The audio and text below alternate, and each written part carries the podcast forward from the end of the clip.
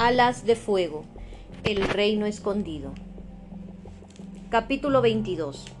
Gloria embistió al dragón que tenía más cerca, con los dientes al descubierto y agarrando su lanza entre las garras.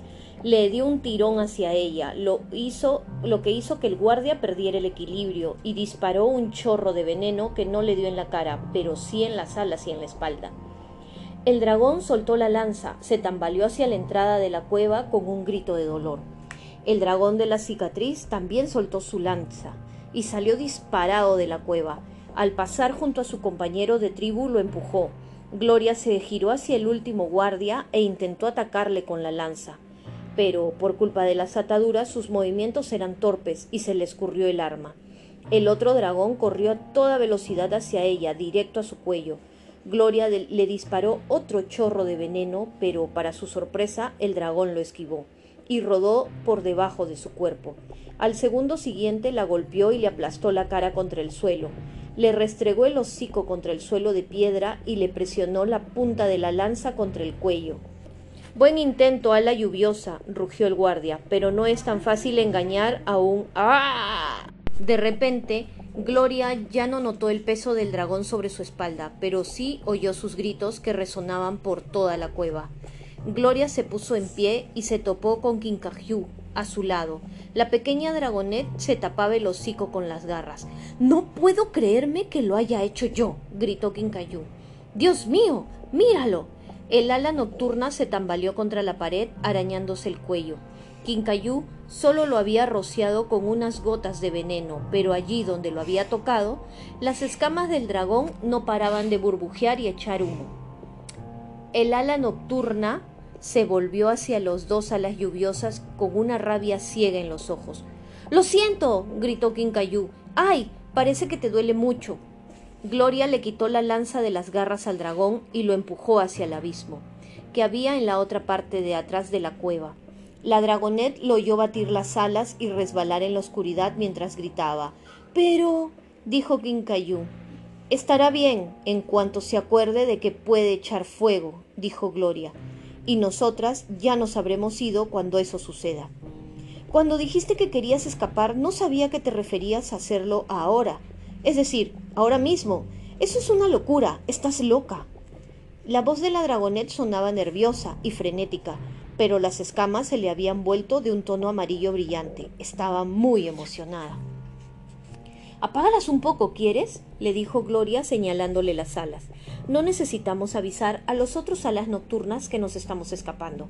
Intenta parecerte a ellos, dijo mientras volvía las escamas del mismo tono negro brillante que las alas nocturnas que había fuera. Por cierto, me llamo Gloria. Ya lo tengo, contestó Quincayú moviendo la cola. Las escamas se le empezaron a teñir de un tono negro como la tinta que como la tinta, como si alguien se hubiera volcado la noche encima. Pero, ¿cómo vamos a hacer que cruces el río de lava? Vaya, Gloria se había olvidado de ese detalle, o mejor dicho, ni siquiera había pensado en un plan a largo plazo. Había visto la oportunidad de usar su veneno y la había aprovechado sin pensar. ¿Quién se supone que soy? ¿Tsunami? Se regañó a sí misma. Peor aún, sabía que el ala nocturna de la cicatriz volvería en cualquier momento con refuerzos. Mordió la tela que le cubría las garras con los dientes, con una sacudida violenta de la cabeza. Rasgó la tela hasta que se aflojó. En cuanto volvió a tener las garras libres, cogió la lanza y, se la colocó entre las cuerdas que le rodeaban el cuerpo. Se acercan guardias, dijo Quincayú con ansia. Finge que eres una ala nocturna y despístalos.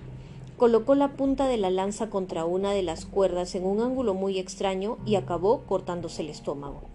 Con un siseo levantó de nuevo la lanza y volvió a intentarlo. Sí, está bien, los despistaré. Ningún problema, contestó Quincayú.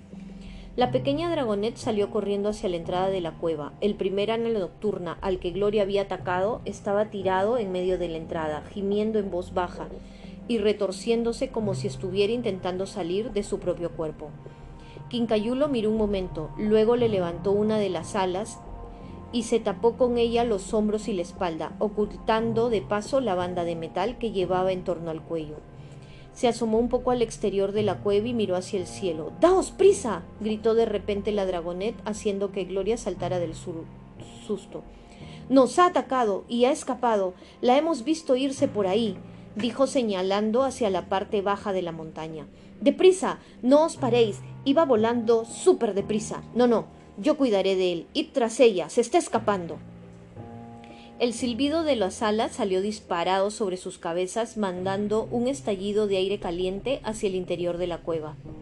Al mismo tiempo, Gloria consiguió enganchar la punta de la lanza en el nudo de la cuerda.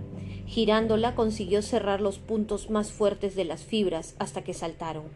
Pero mientras la cuerda caía, Gloria se dio cuenta de que había cuatro más atadas a ella de forma independiente. Nunca conseguiré quitarlas antes de que se den cuenta que ha sido un truco y vuelvan aquí, pensó. Tenía que saber otra forma de cruzar el río. Quizá había algo que pudieran usar como pasarela. La dragonet corrió hacia la entrada y echó un vistazo al exterior, buscando rocas grandes. Quincayú la miró con confianza. Un escuadrón de cinco alas nocturnas estaban volando lejos de allí sobre la montaña, hacia una playa de arena negra y una gran extensión de agua gris y tormentosa. ¿Solo cinco alas nocturnas para detenerme? pensó Gloria. Miró a la cima de la montaña, pero no había ninguna señal de que hubiera dado la alarma o de que estuvieran movilizando más refuerzos. Supongo que no les preocupa mucho que me haya escapado, dijo Gloria preocupada. A mí eso me inquieta bastante, ofreció Quincayú.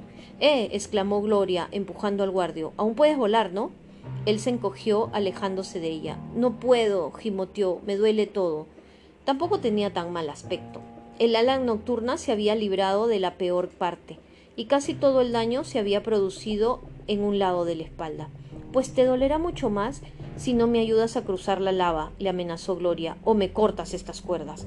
La ala lluviosa le enseñó los dientes y él se cubrió la cabeza con las alas, huyendo a la parte trasera de la cueva. De hecho, dijo una voz recién llegada, yo tengo algo mucho mejor que ofrecerte. Gloria se giró cuando un dragón negro descendió del cielo y le dedicó una sonrisa descarada. Hola, Gloria. La saludó mortífero.